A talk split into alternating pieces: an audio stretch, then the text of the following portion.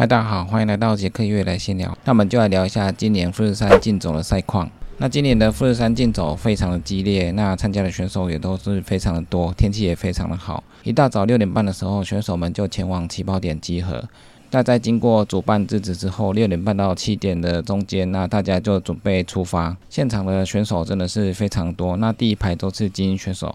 那起跑出发之后，前面的十 K 左右大概都是公路，但是它的坡度是渐渐的越来越陡。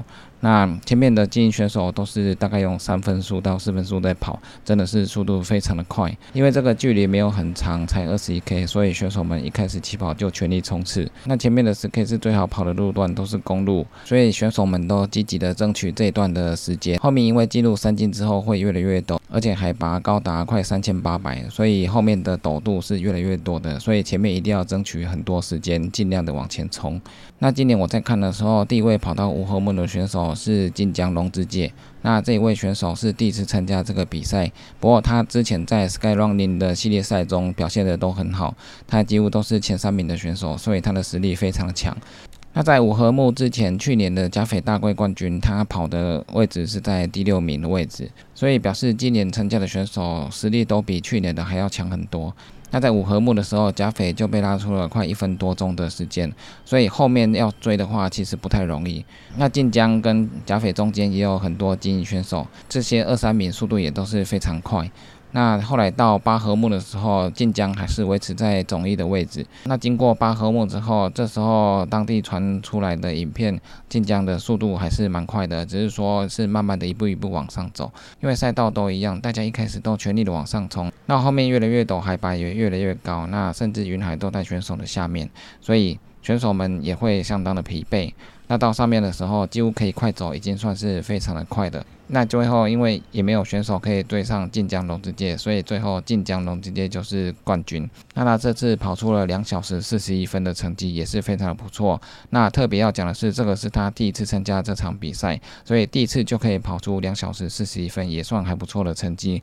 那之前也有说过，以前的公园测他有跑过两小时二十七分，这个记录也是非常难突破的。目前好像还没有选手可以突破两小时三十分。那之前的冠军大概。就是在两小时三十一分左右，所以两小时三十分这个门槛算是一个蛮难突破的门槛。那更别说赛道记录的公园测跑出了两小时二十七分。要跑出这种成绩，相信在十 K 的平路路段速度要非常的快。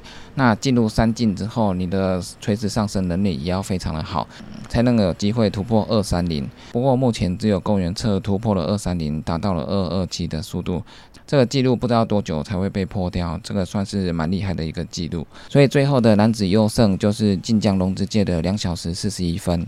那第二名的山口大河是两小时四十六分，整整差了快五分钟。那第三名呢是腾飞翔，他跑了两小时五十分，那也是慢了第二名快四分到五分钟。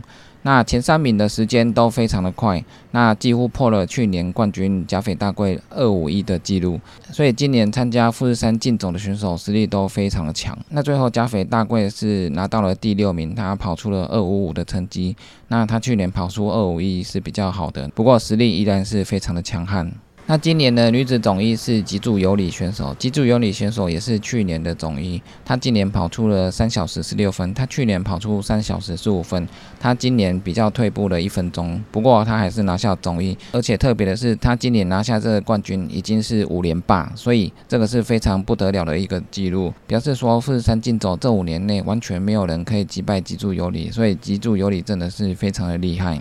那第二名是好事李惠子，她跑出了三小时二十九分，也是不错了时间。那第三名是南田良叶，她跑出了三小时三十九分。那这个女子赛道记录还是第三十九届的中岛和子创下的两小时五十一分，这个记录在女子来说算是已经非常快的记录。所以就算是五连霸的脊柱游离要跑近三小时，也好像没那么容易。所以中岛和子真的是一个非常厉害的选手。那前面我们有讲过，这种赛道的话，前面十 K 是公路，那虽然是有慢慢的越来越陡，但是主要还是公路。所以前面的公路你要可以争取足够的时间。那你速度够快的话，后面进入三进的时候，你也不可以放太慢。如果三进你速度变慢的话，也没用，因为后面追上来的选手进三进，如果他的能力很好的话，那他马上就可以追过你。所以要跑好这种赛道的话，你公路的部分你的速度要有，那进入三进之后，这些垂直的肌力你也要够强，你才能一直维持领先的位置。去年加菲的冠军就是因为前面一两名全面公路跑得很快，到山径的时候被加菲追过，所以表示说前面两名选手他们的山径的垂直路段能力没有那么好，那被加菲一直超越，所以前面通路太快也要斟酌自己的能力。如果后面垂直山径的话，你就爆掉的话，也会被赶过。如果你前面的公路没有很快，那后面山径能力比较好的话，那还是有机会超过前面的选手。所以这种赛道的话，最好是自己对公路还有山径都有足够的能力，那就可以表现出最好的成绩。不过前面就是不能跑太快，跑太快爆掉的话，你连后面走上山的力气都没有。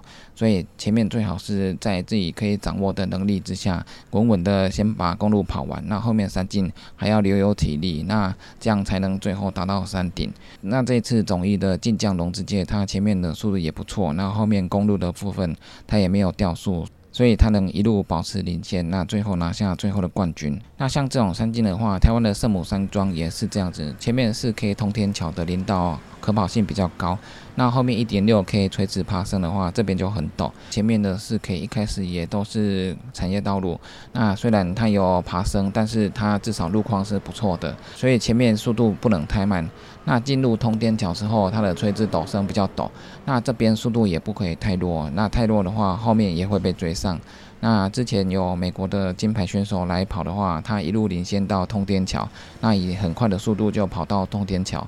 那到后面垂直陡升的时候，我看他就爆掉了，所以他干脆用走的。不过这一位美国奥运选手，他年纪也蛮大了，他这么大的年纪还可以在前面可跑性高的路段维持第一的位置，也是非常的不容易。所以有时候比赛的时候，我们要先看路线还有路况，那来调整你的配速。那还有怎么做补给，然后才能让你维持一定的速度跑到最后，这也是非常重要的一点。像富士山登高还有圣母山庄这种前面可跑性高的，虽然可跑性高，但是还是要稳稳的先保留一些体力，到后面垂直的时候，你至少还有能力可以上到最山顶。那如果有些路线一开始就是山径那陡升的话，一开始虽然比较有体力，但是也不要盲目的往前冲。因为一开始还是都是要保持体力，虽然一开始是陡升，但是大家面对的地形都是一样的，所以你慢慢的先维持体力，一步一步的往上跑，那才不会上到山顶之后，后面有一些妖绕的路线你跑不起来。适时的调配自己的速度，有时候虽然慢，但是没有关系，只要你的体力可以维持住的话。那跑完也不是什么问题。如果你想用力的一直往前冲的话，那可能路段跑没有多少，那你就会没有力气，那最后只能用走的。更惨的是，有可能就抽筋。那抽筋的话，在山里面也很麻烦，所以根本就是要弃赛的状态。所以比赛一开始最好先保留自己的实力，先稳稳的往前跑。虽然别人的速度比你快，但是那是别人可能有训练到那个程度，他可以用这个速度跑。但是或者是说，那他只是在逞强而已。他虽然跑得比我们快，但是他搞不好到三进的时候他就爆掉了，所以也不一定。比较重要的是，我们要能够维持自己的体力。那从一开始看到赛道的话，我们就有适当的配速，还有适当的补给。那自己可以慢慢的持续往终点前进，这才是最重要的。那平常在练习的时候，我们可以尽全力的往前冲，没关系。平常练习的时候就要让自己爆掉，才能知道说自己大概现在是什么程度。比如说我们在操场练间歇的时候，有时候速度可能没办法跑得太快，但是有时候练习的时候，我们速度是慢慢的越来越快。那慢慢越来越快的时候，你会发现你的脚有点跟不上，然后你的呼吸越来越急促。那就是我们大概目前的极限大概就这里。那我们只要慢慢的练习的话，我们就可以突破这个速度。那在操场练习是这个样子，在山间上练习也是这个样子。有些坡度我们一开始练的时候，可能你用走的就很喘。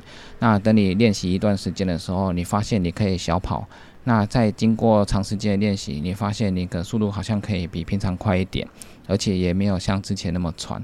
那等到你经过到一阵子长时间的练习之后，你觉得你的速度还可以再快，那呼吸也更轻松一点，那表示说你的能力已经上升了。所以有时候在练习的时候，我们要拉一下强度，让自己可以爆掉。在练习的时候爆掉，总比在比赛的时候爆掉的好。所以在练习的时候，可以慢慢的调整，让自己慢慢的突破适应这个极限，那让极限一直往上推。一般来说，越野跑的十 K，我们在平路的时候可能花一小时或者是一小时以内，但是在越野跑的话，我们可能会花到两小时，那或者是两小时以上。以此类推，如果你今天跑二十 K 的话，那你有可能会花到四小时。那花的这些时间是哪里多出来的？就是因为有坡度，还有不同的路况，所以造成你的跑步不连贯，所以你的时间就会慢慢的越来越慢。所以在月跑的时候，如果你的二十 K 只花两小时，或者是五十 K 只花五小时，这个时间几乎是精英选手的时间才有可能做得出这么快的时间。尤其是他今天他爬升又蛮多的话，那五十 K 可以五小时就回到终点，这个是蛮快的。所以我们在参加赛事的时候，那不同的赛道我们要先做体力的分配，还有补给的准备。那在平时的练习的时候，跑道让自己爆掉没有关系。那在比赛的时候，不要太冲，那要稳稳的跑。在目前自己训练的能力状况下跑完全程，这才是最重要的。那每次比赛都可以顺利的完赛的话，那累积起来的经验也是不少。那以后要调整速度或身体适应方面，那以后也会比较知道要怎么去做。那以上就是今天的杰克月来闲聊，记得订阅 YouTube、按赞 F 一粉丝页还有追踪 IG，就这样喽，拜拜。